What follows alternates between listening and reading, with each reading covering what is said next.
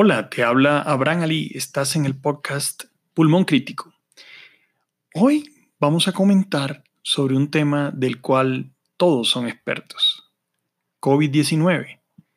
No te cruzarás con alguna persona que te manifieste a profundidad sobre muchos de los temas relacionados con esta pandemia.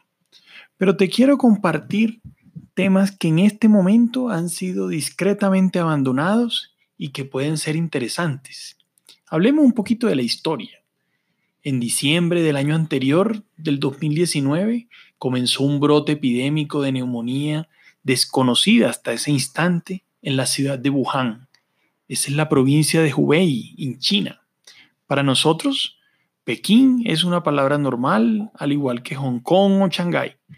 Pero Wuhan se volvió popular a raíz de esta nueva enfermedad. En ese momento, los reporteros sin fronteras manifestaron que llegaron a ver 60 personas el 20 de diciembre enfermos de esta patología. El 12 de enero del 2020, las autoridades chinas habían confirmado 41 personas infectadas por el nuevo virus, quienes comenzaron a tener síntomas entre el 8 de diciembre del 2019 y el 2 de enero. Y los síntomas en los que ya conoces con perfección. Dificultad para respirar es el más grave, pero en general fiebre, malestar, tos seca y la sensación de presión en el pecho. También se observaban infiltrados en las radiografías de ambos pulmones. El 12 de enero del 2020, la Organización Mundial de la Salud tuvo en sus manos el genoma secuenciado del nuevo virus causante de la enfermedad. Se había denominado hasta ese instante neumonía de Wuhan, pero como ya se percibía la posibilidad de pandemia, es un término discriminatorio, por lo cual se cambió por el término COVID-19, refiriéndose a la fecha en la que inició la enfermedad y hablando de un acrónimo que en inglés era Coronavirus Disease 2019. Se denomina la COVID o el COVID. En inglés no hay ninguna duda. En inglés las enfermedades van relacionadas con el femenino. En español podría ser masculino, podría ser femenino. Pero tratándose de un acrónimo, se considera o es más aceptado por la Real Academia de la Lengua denominarlo la COVID-19. La COVID-19 tiene un origen zoonótico, es decir, pasa de un huésped animal, que es un murciélago, a uno humano. El genoma del virus está conformado por una sola cadena de ARN, ácido ribonucleico, y se clasifica, siendo una sola cadena, como un virus ARN monocatenario positivo. Pero ¿cómo se supo eso? Tomaron un paciente en la ciudad de Wuhan que tenía neumonía y allí se hizo el, aislamiento genético del preciso para obtener esa secuencia. No es la primera vez que esto sucede. Se piensa que el ébola se originó en los murciélagos. Lo mismo sucedió con el SARS y con el MERS, que fueron neumonías que arrasaron muchos pacientes hace algunos años. También tuvieron un paso por los murciélagos. El virus del COVID-19 es un pariente cercano de otros coronavirus que circulan en varias poblaciones de murciélagos. Se conoce como el Rhinolophus affinis. Es un murciélago denominado de herradura. La investigación muestra que los murciélagos tienen dentro de su organismo coronavirus que son 96% idénticos a la COVID-19. De hecho, los murciélagos son reservorios de muchísimos virus. Esto se explica siendo unos mamíferos voladores que han desarrollado una rara capacidad para combatir los virus. Los tienen dentro de su cuerpo, pero no le generan ninguna enfermedad. La única enfermedad viral que los ataca es la de la rabia, pero en general tienen una forma de adaptarse a las enfermedades virales. Los murciélagos duermen todo el día y durante ese momento tienen una frecuencia cardíaca, una frecuencia respiratoria supremamente bajas, pero de noche, cuando levantan el vuelo, gastan una cantidad impresionante de energía y tienen un metabolismo mucho más activo, mucho más acelerado que el de los humanos. Los murciélagos no tienen la capacidad de reaccionar contra fragmentos de ADN, que ese es ácido desoxirribonucleico. Eso indicaría que algo va mal. Pero, en general, la capacidad de no responder a la genética, al componente genético de los virus, es el que favorece que los virus vivan dentro de ese organismo, sean capaces de multiplicarse, no le generen daño a ellos, pero sean capaces de transmitirse a otros seres vivos.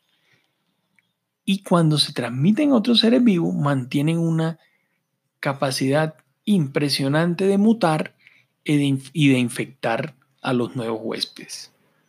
Eso es una bomba de tiempo y es algo que nos preocupa en general a todo el grupo médico debido a que la COVID-19 no debería ser el último virus que llegue. Vendrán nuevos virus con muchas de estas características mientras se siga haciendo manipulación, relacionamiento, ingesta y venta de animales silvestres.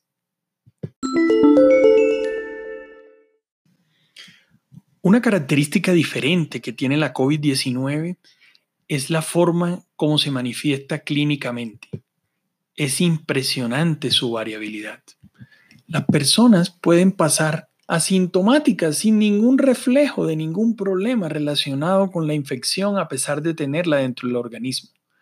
Pero otros pacientes evolucionan a falla respiratoria grave y a lo que se denomina síndrome de disfunción multiorgánica y es diversos órganos dentro del cuerpo que ya no son capaces de funcionar. Lo usual, un 88% de los pacientes tienen fiebre, 67% tienen tos seca, 38% tienen fatiga, 33% expectoración, 19% ahogo 15% dolor muscular y otros síntomas menores son dolor de garganta, dolor de cabeza, escalofrío, náusea, vómito, congestión nasal, tos con sangre, las conjuntivas de los ojos enrojecidas o la disminución de la oxigenación que aparece de modo silencioso. Pero recientemente han aparecido otras manifestaciones inesperadas las lesiones de piel, por ejemplo, son enrojecimiento de la parte distal de los dedos que normalmente podrían entenderse como lesiones fúngicas, lesiones por hongos y confundir muchísimo el diagnóstico. Pero creo que ha habido mucha publicidad en relación con trombos en varios sitios del cuerpo y la necesidad de amputar pacientes. Otros que dramáticamente entran y evolucionan en una falla renal. Entonces, la caracterización de la enfermedad, la forma específica como se manifiesta, se ha vuelto realmente complicada.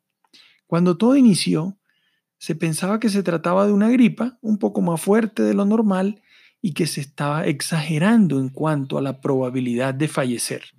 Hoy tenemos claro que aunque los porcentajes de muerte en algunos sitios pueden ser bajos, la alta contagiosidad de la COVID, su característica de ser pegajosa, de tener un R0 indicativo de su capacidad de contagio, es demasiado alta. Finalmente, eso lleva a que gran cantidad de pacientes fallezcan de la enfermedad. Ahora, por otro lado, se ha discutido enormemente y en las redes sociales han llegado voces de diferentes sitios del mundo hablando que no era correcto pensar que la COVID se manifestaba como neumonía y que lo que predomina son trombos. La verdad, en este momento fundamentada en diferentes autopsias, es que puede tener una manifestación muy similar a la neumonía, evolucionar a un SDRA, síndrome de dificultad respiratoria aguda, y comportarse como un pulmón lleno de una secreción eh, que se ha comentado que puede ser lechosa, pero en general es el equivalente a esto que te acabo de decir, que se denomina SDRA y que genera un espectro de los procesos neumónicos. Pero otros pacientes no tienen tanta manifestación neumónica y tienen mucho trombo que les genera obstrucción en los procesos circulatorios y médicamente el aire que entra no se intercambia adecuadamente en el organismo porque no tiene vasos sanguíneos a quien entregarles el oxígeno que llega del medio ambiente, se manifiesta por disminución de oxigenación, hipoxia y posteriormente con falla respiratoria. Aquí hay que entender otro tema, los medicamentos. Se ha especulado con muchísimos fármacos. Es impresionante, nunca había escuchado una enfermedad que en tan poco tiempo andase buscando medicamentos de forma tan frenética. Antiparasitarios, medicamentos reumatológicos, medicamentos para disminuir los procesos inflamatorios, anticoagulantes, eh, melatonina. Son tantos los fármacos que se han relacionado y son tantos los fármacos que han ido cayendo uno tras otro sin evidencia médica que les dé soporte para su utilización. El tema más nombrado es la cloroquina y la hidroxicloroquina, con una gran publicidad por el presidente de los Estados Unidos al manifestar públicamente que lo utilizaba como una prevención. La gran dificultad es que las dosis que se requieren de hidroxicloroquina son muchas más altas que las que se utilizan para enfermedades reumáticas. Y ello lleva a mayores efectos secundarios, usualmente cardiológicos con alteración del ritmo cardíaco. Pero además, como se utilizan en estado de gravedad otros medicamentos, se producen interacciones medicamentosas que terminan aumentando la probabilidad de problemas con el uso de la cloroquina y la hidroxicloroquina. En este momento, solo se permitiría a la luz de estudios de investigación y cada vez más grupos científicos terminan sugiriendo su no utilización. Entonces, nos quedan esperanzas en el manejo. Una de ellas es el plasma de pacientes convalecientes. Se supone que tienen una cantidad de anticuerpos enorme que podría ayudar a pacientes que se encuentran en estado grave. Tocilizumab es un medicamento que disminuye la inflamación y que se ha encontrado que cuando hay tormenta de citoquinas podría ayudar.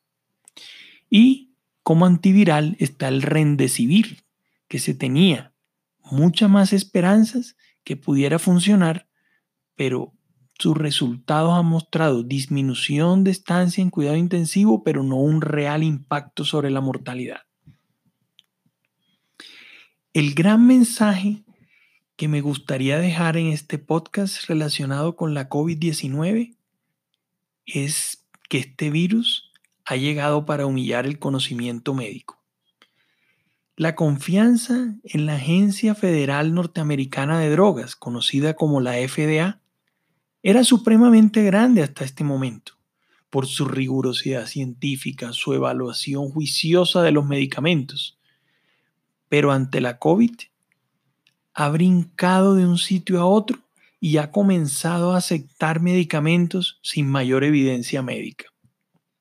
Nos hemos tomado muchos años para acabar con el empirismo médico y actuar generalmente fundamentados en estudios grandes de investigación que le ofrezcan seguridad a los pacientes porque han sido probados de una manera sistemática.